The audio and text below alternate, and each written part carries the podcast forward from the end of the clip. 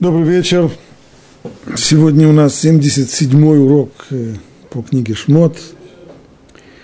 Приближаемся к завершению недельного раздела Китиса. На прошлом уроке достаточно подробно разбирали вопрос о том, почему, или может быть зачем, для чего Моше разбил скрижали. Напомню отрывок Торы – Муше повернулся и сошел с горы. И две скрижали откровения у него в руках, и скрижали, написанные с обеих сторон, о них написано и с той, и с другой стороны. И скрижали эти деяния Божьи, и письмена, письмена Божьи, начертанные на скрижалях. И услышал Иешуа шум галдящего народа. И сказал Муше, звуки битвы встань. Но тот сказал, это не победные крики и не вопли поражения. Я слышу, слышу клики ликования. И когда он приблизился к стану и увидел тельца и пляски, возгорелся гнев Муши. И бросил он скрижали, которые нес в руках, и разбил их под горой.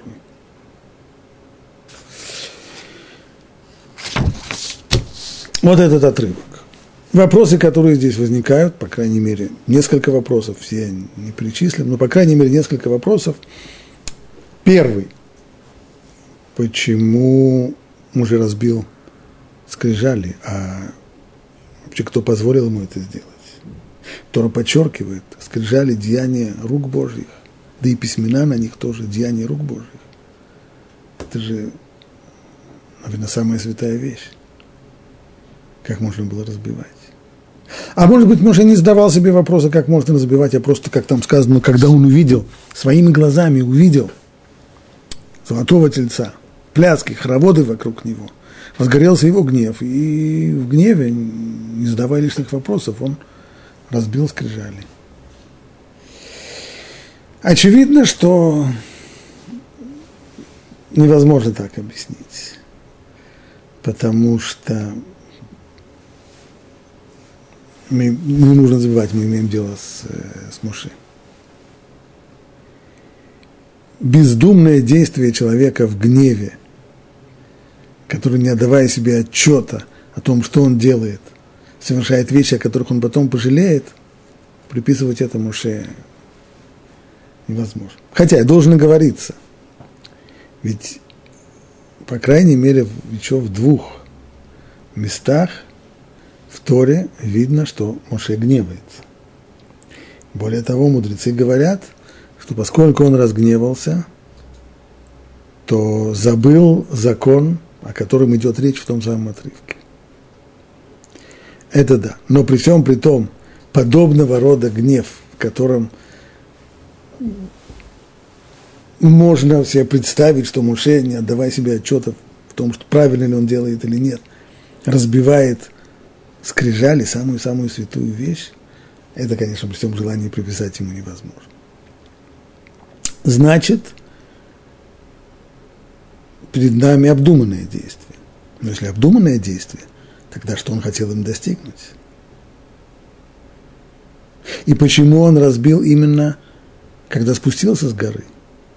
Зачем он нес эти скрижали вниз – мог их попросту сбросить с горы, там, где он был, в момент, когда он получил известие о том, что происходит в стане. И с другой стороны, даже если мы пойдем вслед за комментаторами, которые объясняют, что перед нами обдуманное и планированное действие. Некоторые говорят, что оно было сделано демонстративно – для того, чтобы произвести определенное впечатление, шокотерапию на, на народ. Но так или иначе, какие бы планы здесь ни были, и какие бы задачи Муше не ставил бы перед собой здесь, но ведь в тексте при всем при том написано еще и о гневе тоже, как там сказано. А когда он приблизился к стану и увидел тельца и пляски, возгорелся гнев Муше и бросил он скрижали. Поэтому, Посмотрим сейчас комментарий, который один из наиболее интересных комментариев на этот отрывок, который старается совместить оба подхода. И видеть здесь запланированный шаг Муше, его целенаправленные действия с одной стороны и гнев с другой стороны, как сказано в стихе. Это комментарий э, Мир Симха из Двинска, Мешехохме. Посмотрим, что он пишет.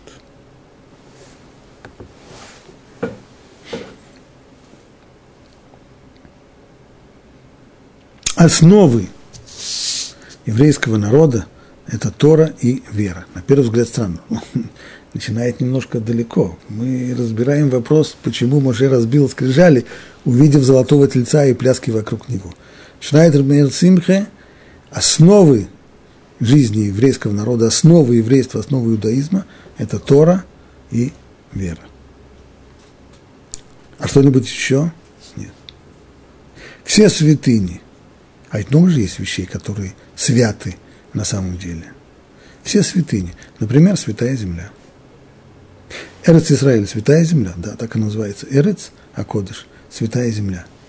А почему бы не, так, не сказать тогда, что основа еврейского существования – это Тора, это вера в Бога и святая земля. Как, э, или можно сказать даже еще лучше триумвират. Святость Торы, святость страны и святость еврейского народа. Все святыни, святая земля, Иерусалим, святой город, самый святой город, который только есть, самое святое место, которое только есть на свете. Это только детали Торы. И святость их происходит из святости Торы. То есть, ни страна Израиля, ни святой город Иерусалим не обладают собственной автономной святостью. Это не то, что поскольку они святы, поэтому закон требует относиться к ним как к святым местам. Не так. Только поскольку закон объявил эти места святыми, и закон установил определенные правила поведения – в этих местах, только отсюда исходит их святость. Закон установил, что сельскохозяйственная продукция, которая растет в стране Израиля, к ней нужно относиться подобающим образом, от нее нужно отделять трумот, масрот, э, в, в седьмой год в этой стране нельзя обрабатывать землю и так далее, и так далее. А 10 метров за ее пределами, пожалуйста, сколько угодно, там ничего нет. Закон установил святость этого места, и святость этого места исходит исключительно из закона Торы. Никакой собственной автономной святости здесь нет. А как же так? А это ведь наша земля, это ведь наше святое Отечество, это ведь Родина, это ведь наша святая столица, это ведь наша. Это все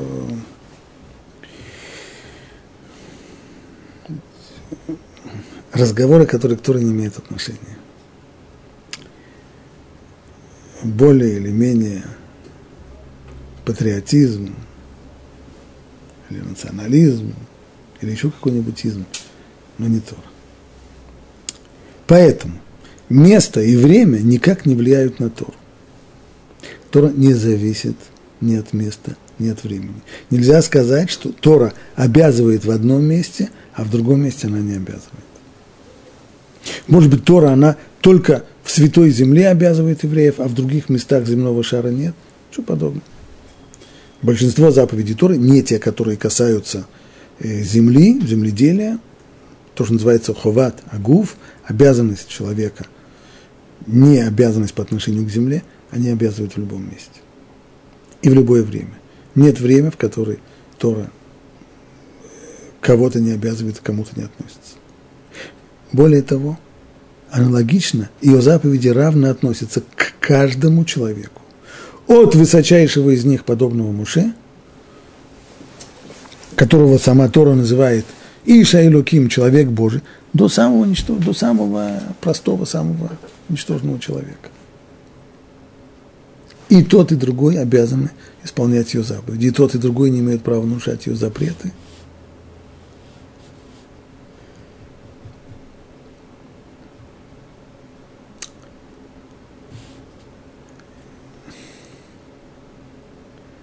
Есть э, такая притча, которую могут неправильно толковать, поэтому я не могу пройти мимо нее. Сказывают о том, как э, это было как раз в Хануку. Только недавно прошли у нас 8 ханукальных дней.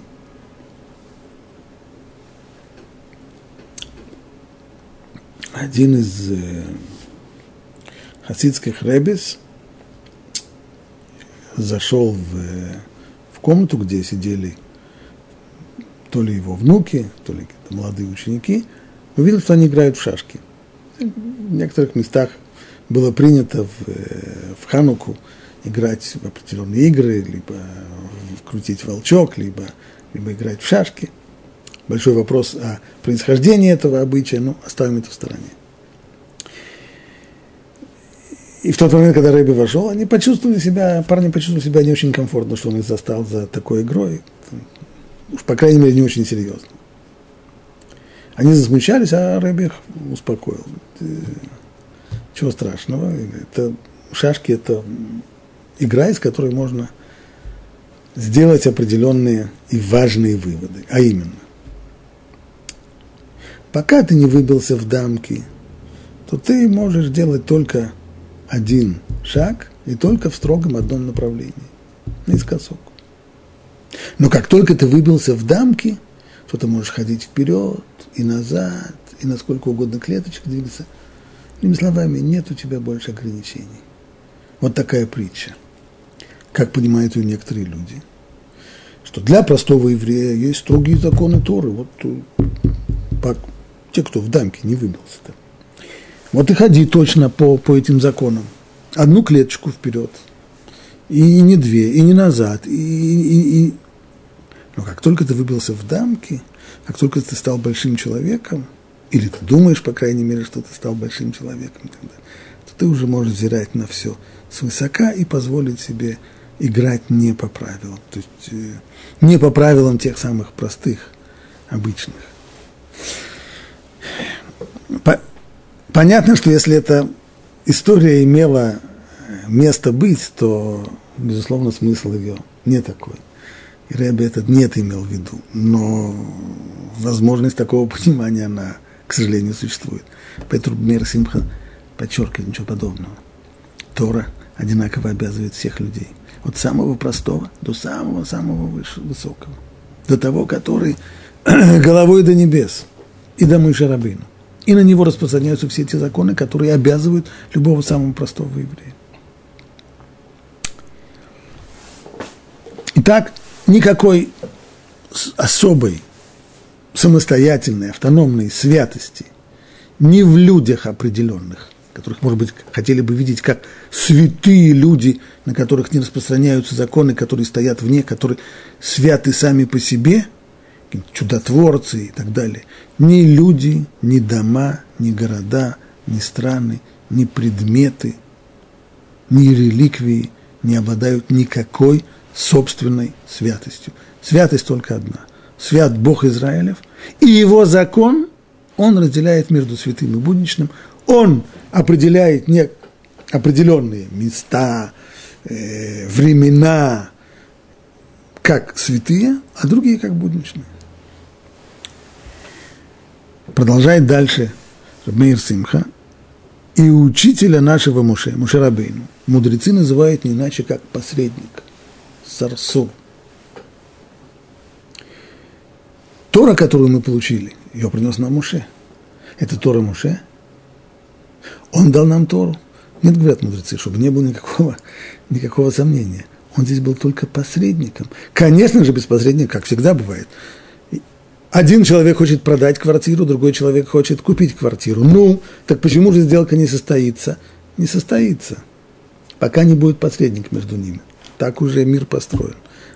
должен быть посредник. Он свяжет две стороны, тех, того, кто хочет дать, и того, кто хочет получить.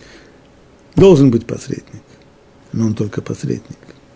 И квартира это не его. Так и здесь. Муше был посредником между Всевышним, который хотел дать Тору, и между еврейским народом, который хотел получить Тору. Должен был быть посредник. Но не больше того. Это не его Тора. Тора ему не принадлежит, и суть ее не зависит ни от кого, кроме причины, причин, кроме того, кто ее дал. Таково определение. Таково простое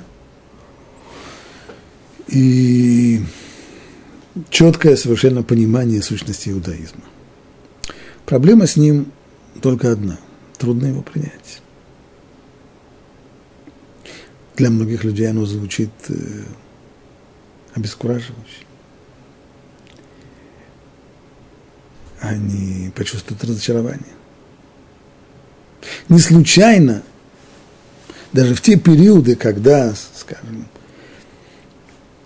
языческое окружение вокруг еврейского народа находилось в, в поисках духовных, в исканиях, им были знакомы основы иудаизма, мы интересовались ими количество людей, которые примкнули, всегда было небольшим. Потому что человеку, человек ищет на самом-то деле другого. Чего он ищет? Он не ищет подобных абстрактных вещей. Ведь сделаем еще один шаг. Если единственный источник святости – это только Бог, и кроме Него никакой святости нету, и все, все, что в мире свято, это только исходит из Его воли, а святость – это только одна, это только Он сам – Настолько, что приведем еще, еще один пример. Не знаю, почему, почему Меша Хохма не приводит его. Я бы на его месте его привел бы, но Меша Хохма почему-то не привел. Казалось бы, самое, самое святое место должно быть гора Синай. То самое место, на котором при помощи Моше мы получили Тору. И действительно, во время дарования Торы Всевышний сказал, что запрещено кому бы то ни было подниматься на эту гору она свята. И более того, пригрозил смертью любому, кто, кто пересечет границу, которую, которую очертили вокруг горы Синай. Ну что, после этого последовало еще одно правило. Все это будет, пока будет происходить дарование Торы. Как только оно закончится, о чем, будет, о чем возвестит звук шофара, бараньего рога, Хемаялу бар. Сразу после этого можно будет подниматься на гору. Не только людям, но и животным тоже. Овец там можно будет пасти, коз там можно будет пасти. Как в, в этом самом святом месте, там, где мы получили Тору, а с того момента, как святость кончилась, нет, это самое обычное место – оно было действительно самым-самым святым, пока была шхина, пока присутствие Божье было там, пока там происходил контакт еврейского народа с Богом, лицом к лицу. Невероятная, невероятная абсолютно святость. Кончилась, больше нет никакой святости. Закончилось все. Самая обычная гора. Вот почему в еврейском фольклоре, в еврейской традиции вообще нет места горы Синай, неизвестно где она – ну, где-то там на горе Синай. Синай это он большой, на самом деле. Некоторые исследователи вообще говорят, может быть, это даже по ту сторону залива, может быть, это вообще-то в, на африканском даже, на африканском э, побережье. Ну, скорее всего, не так, в Синае. Ну, а где в Синае? Да неважно где. Ну, как же, святое место, реликвия, традиция, история. Для еврея это вещи, для, для, иудаи, для еврея, который живет иудаизмом, это вещь не, непонятная. Было, что было, то прошло. Все, больше, больше никакой святости нет. А все остальные, а, а Иерусалим? Иерусалим это не то, что когда-то там была святость. Она и сейчас закон определяет, что в отличие от горы Синай, Иерусалим свят и сегодня. И храмовая гора свята и сегодня тоже. И там Шхина сегодня. Закон так определяет. Единственная святость, единственный источник святости – это Творец, это Бог. И закон, который освещает вещи. Но Бог-то этот, он непостижим, трансцендентен. Он не виден, он не слышен, он все очень абстрактно. Не на что пальцем показать, не на что. Во, вот это святое. Вот хорошо, когда есть предметы какие-нибудь святые, какая-нибудь святая реликвия. Или люди какие-нибудь святые. Вот это наш э, святой пророк, вождь, предводитель. Мы за ним. Он наш святой, он нас ведет. Это, у человека есть потребность в этом. Хочется ему это. Поэтому трудно ему принимать то, что мы сейчас говорим. И как пишет Меши Хохме, человек ограниченного разума не способен постичь того, кто существует привечно, кто бесконечен и непостижим. То есть человек ограниченного разума, к сожалению, таких достаточно много людей, ему очень и очень трудно, потому что никакого постижения, он чувствует, что он не в состоянии, у него нет никакой, никакой связи с тем, кто непостижим, бесконечен, вне пространства, вне времени. Поэтому люди стремились всегда создавать какие-то формы и образы небесных сфер. И говорили, это колесница Божья. А это тот, кто управляет всем в мире. То, что называется язычество. Что это язычество? Полный, полная глупость такая, что люди кланялись деревяшкам, или люди кланялись каким-нибудь статуям и так далее. Это, это совсем не... Совсем, нельзя назвать это глупостью, это вполне, вполне, в общем-то, можно было ожидать от людей такого, такого подхода, потому что люди не думали про деревяшки или про, или про статуи, или про еще что-нибудь, что это действительно какие-то божества. Они просто хотели вот таких вот святых реликвий, святых каких-нибудь предметов, на которых, как они верили, будет снисходить что-нибудь там свыше. Пусть Бог, Он непостижим, пусть Он абстрактен, пусть Он трансцендентен, но чтобы что-нибудь было ощутимое, предмет какой-нибудь, статуя какая-нибудь, что-нибудь. И так это выразилось в конечном итоге, так в истории случилось, что люди создавали различные образы, образы небесных сфер, небесных светил. Вот это вот э, колесница Божья. Это не сам Бог, нет, об этом не говорит. Но это колесница Божья, та, на которой невидимый, непостижимый Бог, он на ней э, ездит, перемещается. А вот это вот его служитель, который управляет всем в мире. Бог непостижим, он далек, он высок, он... А вот это его конкретный здесь представитель, наместник его. Вот он всем управляет, поэтому ему и будем кланяться. Невидимому Богу не поклонишься. А где он? Он спереди, сзади, слева, справа, нигде. А вот есть его представитель, наместник, или святой человек какой-нибудь, или святой какой-нибудь ангел, ему и будем кланяться осязаемые и зримые образы порождали ликование души и кипение крови. То есть теперь, теперь человек мог относиться эмоционально к этому своему культу. Не что-то такое запредельное, не что-то такое непостижимое, а что-то, что может вызвать эмоциональную, эмоциональное отношение. Вот это, вот это вот мой Бог, вот он. Он самый великий, он всем управляет, он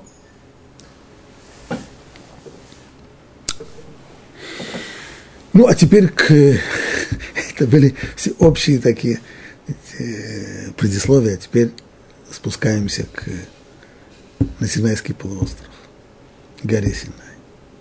Там находится еврейский стан.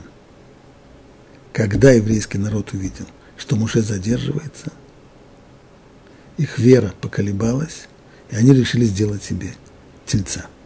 Для чего? Снова руководствуясь той же самой идеологией, что телец это будет осязаемая какая-то форма, на которую Всевышний, на которую снизойдет дух от Всевышнего для того, чтобы дать еврейскому народу что-то, чему они могли бы поклоняться. И тогда они могут сказать, что вот это вот э, колесница Всевышнего, или, или вот это вот та самая форма, проявление силы и величия в фольклоре почти всех восточных народов бык – это символ силы и величия, вот он управляет миром. Благодаря той силе, благодаря тому воздействию, которое снисходит от Всевышнего к нему. И вот об этом-то в ужасе возопил Моше. Когда он все это увидел, это не просто, не просто понимание ошибки, а это вызвало его гнев и ужас. Неужели же они думают, что все дело в нем? Ведь как это произошло? Произошло это, безусловно, как подчеркивает этот текст Тора из-за того, что Моше не было. Значит, в тот момент, когда его нет, уже и законов нет. Законы же он принес. Да, это он принес. Но это же законы Божьи. Это же не его законы. И что, что его нет? Значит, законы уже не нужно соблюдать? Неужели же они думают, что все дело в нем, и что существует какая-то святость помимо заповедей? Настолько, что в его отсутствии сделали себе тельца. Разве святость? Да ведь я же такой же человек, как и вы. Такой же человек, как и вы. И существование Торы не зависит от меня.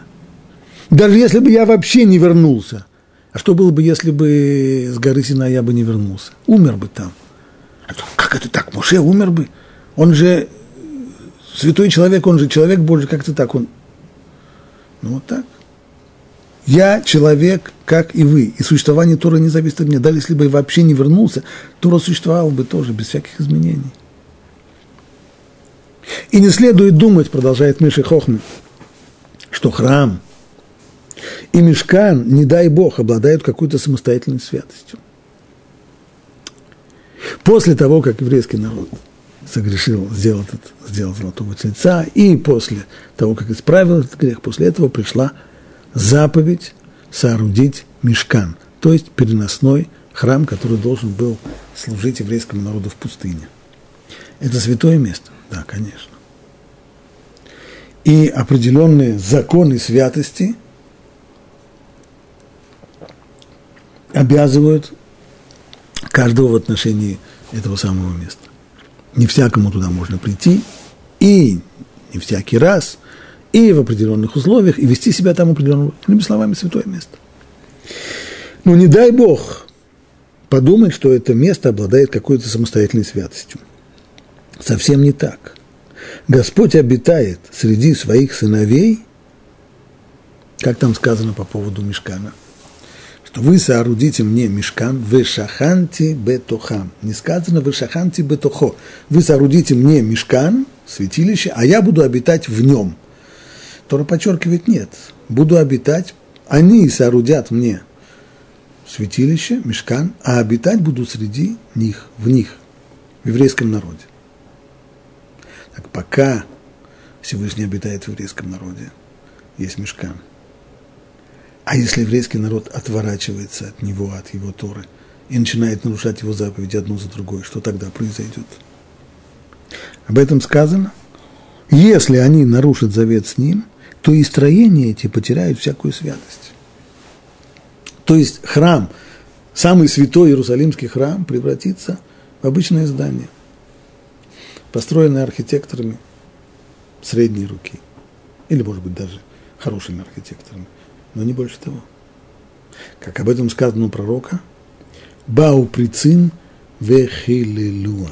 Бау прицин пришли в святилище развратники и осквернили его.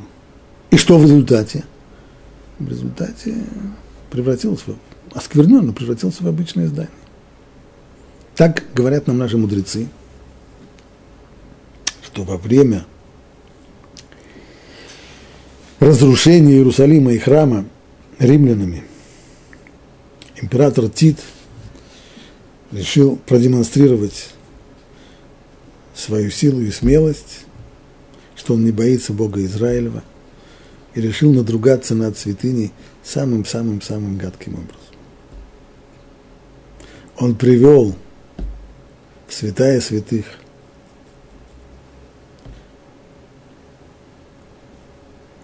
полковую маркетантку, которая по совместительству еще и обслуживала солдат, расстелил свиток Торы и воспользовался этой маркетанткой в самом-самом святом месте. святая святых. Казалось бы, небеса должны были упасть на землю. Гром небесный, что-нибудь должно было его поразить, испепелить. Что не случилось? Целый невредим. Почему? А потому что в этот момент этот храм уже не был святым местом, был самым обычным зданием, сделанным из камней, штукатурки, дерева, серебра, золота и так далее. Потому что еще раньше еврейский народ своим отступничеством, своим отходом от его законов вытеснил шхину из этого места, стало быть, никакой святости не осталось. И теперь любой, любое действие, оскверняющее это место, пройдет совершенно без реакции. Ничего не случится. Почему? Потому что никакой собственной, автономной святости у храма нет. Она святость только, святость только Всевышнего, только Творца мира. Он уходит из этого места, точно так же, как гора Синай превратилась в обычную горку где-то там в Нагорьях Синая, точно так же и храмовая гора, и храм в Иерусалиме превратился в самый обычный дом. Более того, теперь мы приходим к, к скрижалям. В храме, в мешкане есть святая святых. А в святая святых что там находится? Арон. Там находится ящик, в котором самое-самое святое, что есть только. Скрижали скрижали, на которых, плиты, на которых написаны слова десятисловия. Те самые скрижали, о которых Тора говорит и подчеркивает это, что они создание самого Бога, на которых и письмена на них тоже письмена, написанные самим Богом. И в них, в сущности, нет святости. Их святость только ради Израиля. А когда произошло то, что произошло? В тот момент, когда Муше находился на горе Сина и получал эти скрижали. А пока что невеста согрешила прямо под хупой этим образным выражением, этой метафорой наши мудрецы рисуют то, что происходит.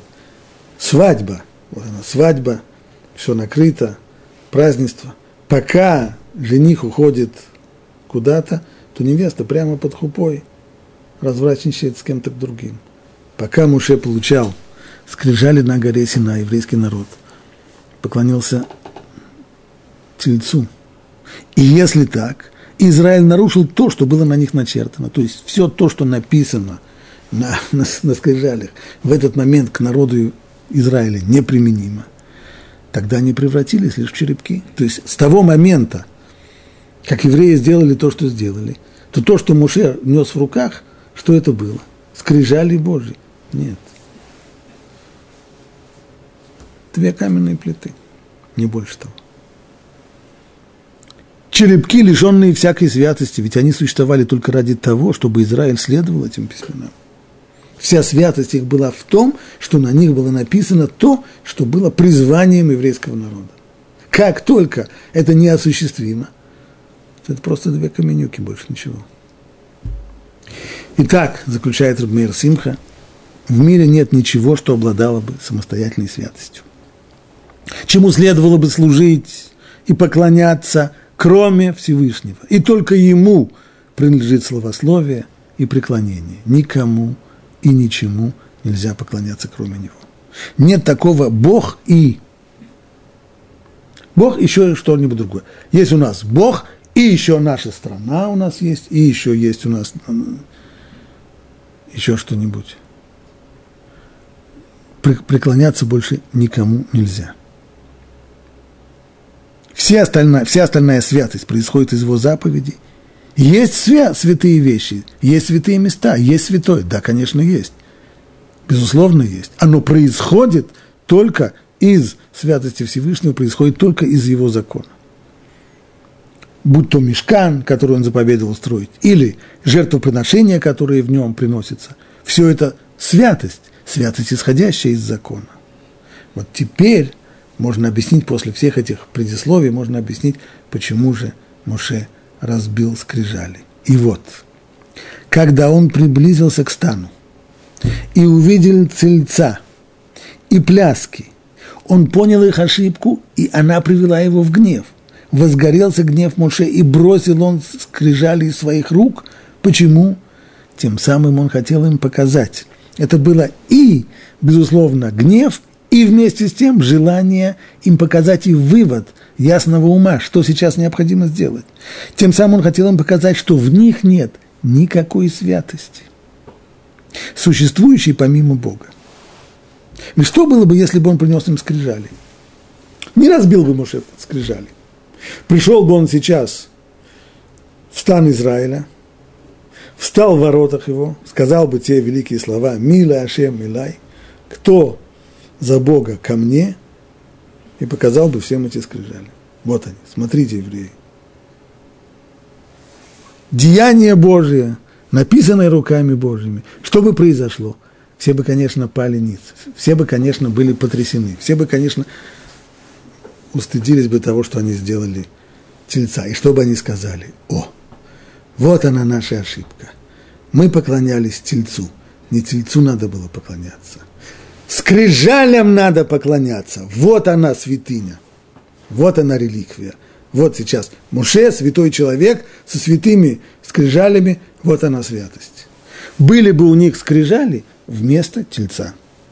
Так пишет Рабмейр Симха. Они бы сменили тельца на скрижали и не отделались бы от своих ошибочных представлений. Раньше было одно, ошиблись, не телец, неправильно. Очень стыдно, очень сожалеем. Вот сейчас у нас будет правильная религия. Сейчас мы будем поклоняться скрижалям настоящей, настоящей, настоящей святости. Это совсем не то, что нужно было. Вот теперь, поэтому-то он и разбил. Вы думаете, что это святость сама по себе? Что есть что-нибудь, какая-нибудь святость, которая не исходит из закона? Он не обломки. Нет ничего. Теперь, когда он разбил скрижали, они поняли, что не совсем-совсем, ну что они просто ошиблись не в том, что вместо скрижали они поклонялись тельцу, просто не совсем правильная форма была. Они просто оказалось, что ехали в другом направлении. Они совсем, совсем, совсем не достигли ту цели, которая ставит перед ними Тора. Таким образом, Моше показал народу, что все образы – ложь. И нет никакой независимой от Бога святости. И на самом деле Моше сделал великое дело. Поэтому Всевышний одобрил его поведение. Муж это сделал сам. Никакого повеления от Всевышнего сделать это он не получил. Это было его собственное, собственное дело, что называется, на свой страх и риск. Но Всевышний одобрил его поведение. Как это сказано? В начале 34 главы, самое начало написано так. «Вытиши себе две скрижали каменные». То есть, если первые скрижали были Маасе Луким, деяние Божье, то, что Всевышний сам создал, Муше не должен был делать их, то вторые скрижали уже не такие. Вторые скрижали ты уже сам себе сделаешь. Возьми камень, покажем тебе, какой камень, а ты должен вытесать эти две каменные плиты. И я напишу на этих скрижалях слова, которые были на прежних скрижалях.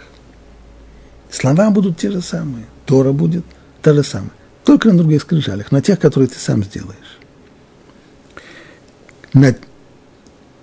И я напишу на этих скрижалях слова, которые были на прежних скрижалях, которые ты разбил. Говорят наши мудрецы. То есть, теперь эти скрижали будут еще и знаком, напоминающим народу о том, чему научил он его, разбив те – прежние. Не просто так говорится здесь, что будут те же самые слова, которые были на первых. И первые, и вторые нужны. Вторые, на них будут начертаны слова десятисловия. Первые нужны в качестве обломков, тех, которых ты разбил. И их обломки должны обучать еврейский народ не меньше – чем те новые скрижали, на которых написан декалог. Так говорят наши мудрецы. Это в Талмуде, в трактате Брахот. Лухот, вышеврей лухот, мунахим беарон.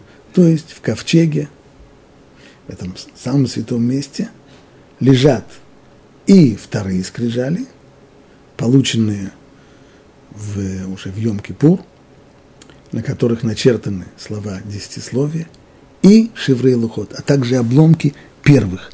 Они лежат там не как историческая реликвия о том, что это не краеведческий музей, это храм, это святое. Там находится только святость.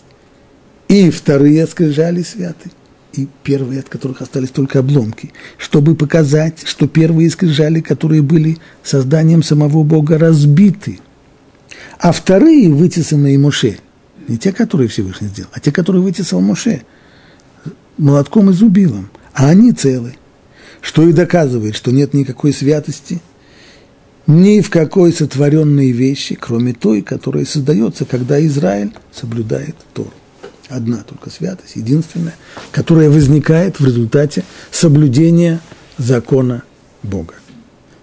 Исполняется воля Всевышнего, исполняется закон Торы.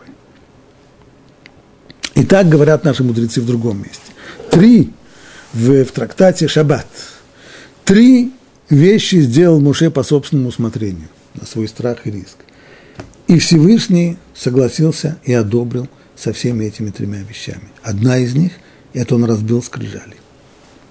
Но а откуда мы учим, что на самом деле Всевышний одобрил? Где-нибудь в тексте Тори есть прямым текстом, что Всевышний одобрил или похвалил его за это действие?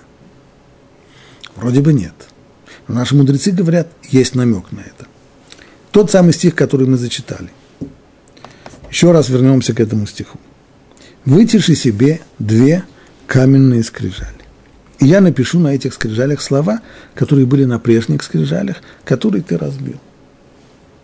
Аля лухот ашер шаварта. Говорят наши мудрецы, так это в, в оригинале. Ашер шаварта, которые ты разбил. Ейшар кохиха ше шибарта. То есть, ешар коях тебе за то, что ты их разбил. Что такое браха очень часто, которой очень часто пользуются евреи, и шар коах, которые помянуты еще вот здесь вот у мудрецов, это браха, которую Всевышний сказал Муше за то, что он, за то, что он сделал. И шар кохиха.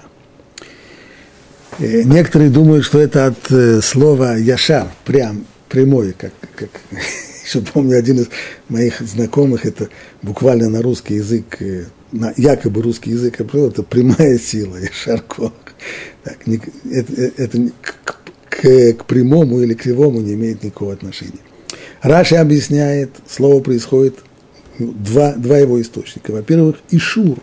Ишур, Алев, Юд, Шин, Вафрейш, то есть одобрение. Да, это хорошо. То есть так говорят, когда хотят отнестись к желаемому поступку и сказать человеку, Хорошо, что ты сделал.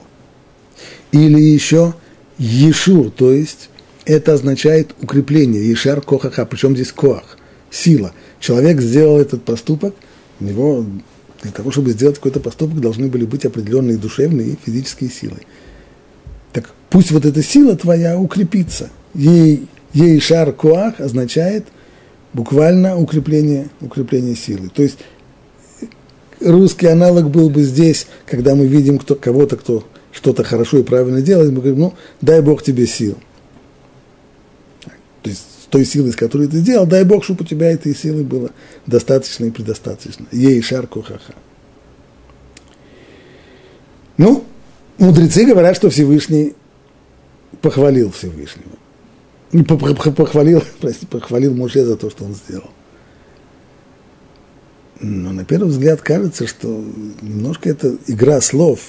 Ашер Шаварта, Ашер Шаварта, который ты разбил, и превратить в это в Ейшар Кохиха от слова Ишур, одобрение, немножко это кажется на первый взгляд натянутым, слишком уж э, далекая эта дроша.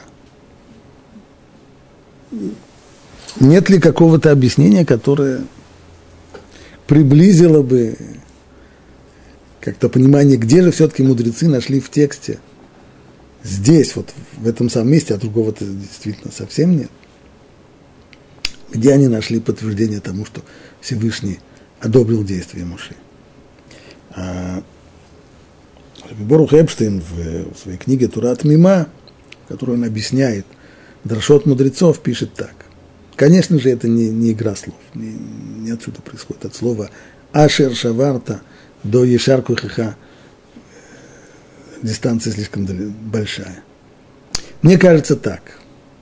Обычно считается невежливым и некрасивым напоминать человеку о том, что он совершил в порыве гнева. Если кто-то в порыве гнева, держа знаю, там, тарелку, грюкнул ее об пол и разбил,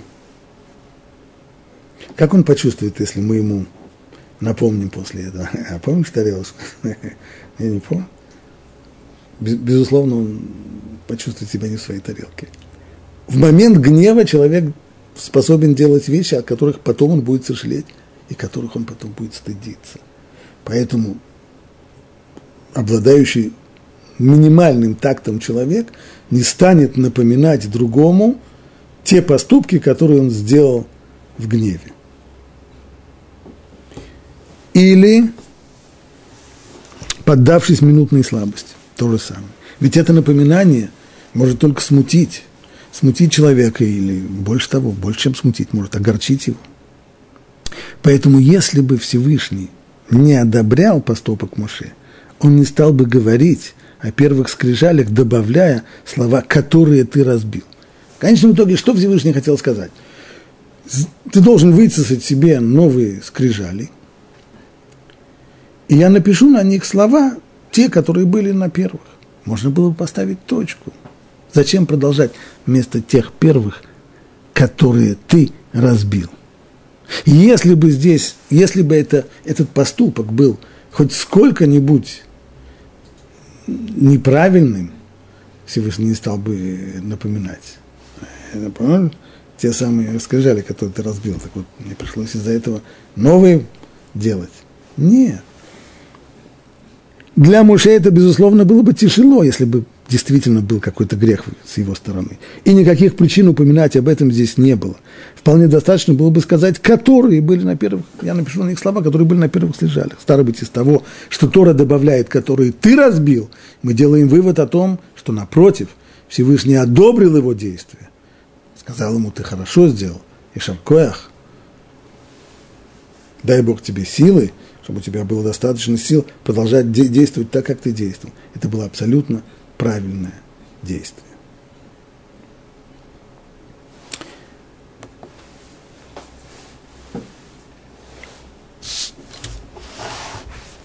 Я так думаю, что можно считать эту тему не исчерпанной, но, по крайней мере, охваченной, и мы можем перейти к следующему отрывку Торы. После того, как Муше разбил скрижали, он входит в стан Израиля и первым делом обращается к Аарону, к тому, кто был в стане в его отсутствие. И сказал Муше Аарону, что сделал тебе этот народ, что ты навел на него столь великий грех? Ислам, тебя мучили, тебя пытали, руки выкручивали. Что, что произошло? Почему ты позволил им сделать то, что они сделали? И сказал Аарон, да не возгорится гнев господина моего. Ты же знаешь, что этот народ возле. И они мне сказали, сделай нам божество, которое шло бы перед нами, ведь Муше, этот человек, который вывел нас из Египта, мы не знаем, что с ним стало. А я им сказал, у кого из золота, снимите с себя. И отдали мне, и я бросил его в огонь, и вот вышел этот телец. И увидел Моше, что народ развращен, что Аарон развратил его на, прос, на посрамление его перед их врагами. То есть Аарон, все его намерения были здесь самыми лучшими, но в конечном итоге результат вышел, результат вышел очень плохой. То есть то зло, которое было, не было, безусловно, на поверхности, которое было скрыто, а вот сейчас, благодаря тому, что произошло, и произошло это при пассивном участии Аарона, все это вышло наружу. И в результате все это дает посрамление еврейскому народу перед его врагами, которые будут пону, пенять ему, что когда-то же сделали золотого тельца. И встал Муше в воротах стана и возвал, кто за Бога ко мне. И собрались к нему все сыны Леви. Все сыны Леви, Раши делает отсюда вывод, значит, никто из, из левитов, никто из сыновей Леви не согрешил, когда народ плясал вокруг тельца, левиты в этом не участвовали. Здесь подчеркнуто, собрались к нему все сыны Леви. Он сказал им, так говорит Бог, Бог Израиля, повесьте мечи ваши на бедра и пройдите туда и обратно, от ворот до ворот в стане, то есть пройдите по всему стану и убейте своих братьев и ближних и родственников, то есть тех, которые согрешили, поклонившись Тельцу. И сделали сына сыны Леви по слову Муше, и пало из народа в тот день около трех тысяч человек. То есть всего-всего грешников, которые заслуживали наказания за золотого тельца, их было всего три тысячи человек. И сказал Муше, сегодня посвятите ваши руки Богу, каждый своим сыном и своим братом, чтобы вы удостоили сегодня благословения. То есть это посвящение рук, иными словами, вы становитесь служителями Бога благодаря тому действию, которое вы сделали. Не самое приятное действие – убивать людей, грешников. Это, убийство. Но этим самым убийством вы наказав людей, достойных наказания, и дав им кару, вы тем самым превратились в служителей Бога. Пусть даже убитые были вашими братьями, или даже вашими детьми, может быть. Здесь нужно задать вопрос, погодите, но ведь сказано было, что Раши подчеркивает, что собрались к Муше все сыны Леви, и отсюда мы делаем вывод, что все колено Леви было чистым, ни один из левитов не участвовал. Если так, то каким образом левит, наказывающий грешников, мог наказать своего брата? Ведь все левиты были чисты, ни один из них не согрешил. Ответ Раши здесь имеется в виду следующее, что это брат, скажем, от одной с вами матери, то есть брат по матери, но не брат по отцу. Принадлежность к колену Леви, она по отцу – и это может быть брат или другой родственник, но по матери. А что касается левитов, то о них Тора засвидетельствовал, что ни один из них в этом не согрешил. И было так. На следующий день Муше сказал народу, вы совершили великий грех. Теперь я взойду к Богу, может быть, я искуплю ваш грех. И возвратился Муше к Богу и сказал, этот народ совершил великий грех. Они сделали себе золотое божество. И вот простишь ли ты этот грех? Для чего Моше подчеркивает, что они сделали золотое божество? А Всевышний об этом не знает. Конечно, знает, что оно было из золота. В чем здесь дело? Ну, просто а, они согрешили, идола себе сделали. Какой разница, из чего они сделали этот, этого идола? Из золота, серебра или, или слоновой кости? Раши видит здесь уже начало того, как Муше просит, старается оправдать еврейский народ, найти ему хоть какое-то оправдание. Словами Раши. Ведь ты сам подтолкнул их к греху, наделив их в изобилии золотом, потакая им, исполняя всякое их желание. А что же делать им в этой, в этой ситуации, как не грешить? На что это похоже? Это подобно царю, который накормил и напоил своего сына, одарил его, украсил его различными украшениями, повесил ему на шею кошелек туго набитый, и поставил его в дверях публичного дома. А вот теперь, сыночка, веди себя скромно и нравственно. Но что же сделать сыну, как не грешить? Разве, у него, разве может быть то же самое здесь? В тот момент, когда еврейский народ получил столько много блага, и во всем, во всем ему шли, шли навстречу, это, это опасно. И вот простишь ли ты их грех? Если же нет, то сотри меня из твоей книги, которую ты писал. Если ты не хочешь простить евреям их грех, то и мне, говорит Муше, нет места в истории. И сказал Бог Муше, кто согрешил передо мной, того я сотру из моей книги. А кто нет, того нет. А теперь иди, веди народ туда, куда я говорил тебе. Вот мой ангел пройдет перед тобой, но в день взыскания я взыщу с них за грех. Что это означает? В день взыскания, то есть сейчас их наказывать не будут. Наказание отложено. Но в день взыскания, то есть сейчас я принял твою просьбу, говорит Всевышний, я их не уничтожу. Но всякий раз, когда я буду взыскивать с них за их провинности, то я буду вспоминать и в малой мере взыщу также и за этот грех вместе с остальными. То есть расплата за грех золотого тельца, она происходит, но она в кредит. И когда же взимаются платежи? Каждый раз, когда еврейский народ получает по голове за свой очередной грех, вместе с тем, что он получает за этот грех, получает еще и довесок определенный, то, что задолжали в кредит за золотого тельца. И не бывает беды у Израиля, чтобы не было в ней хотя бы немного расплаты за грех поклонения Тельцу. Дай Бог, чтобы все наши беды уже закончились, чтобы мы уже окончательно, окончательно расплатились за все свои грехи, включая и грех Золотого Тельца, чтобы сказано было нашим бедам достаточно, хватит, чтобы пришло избавление как можно скорее в наши дни, Бемира, Амейн.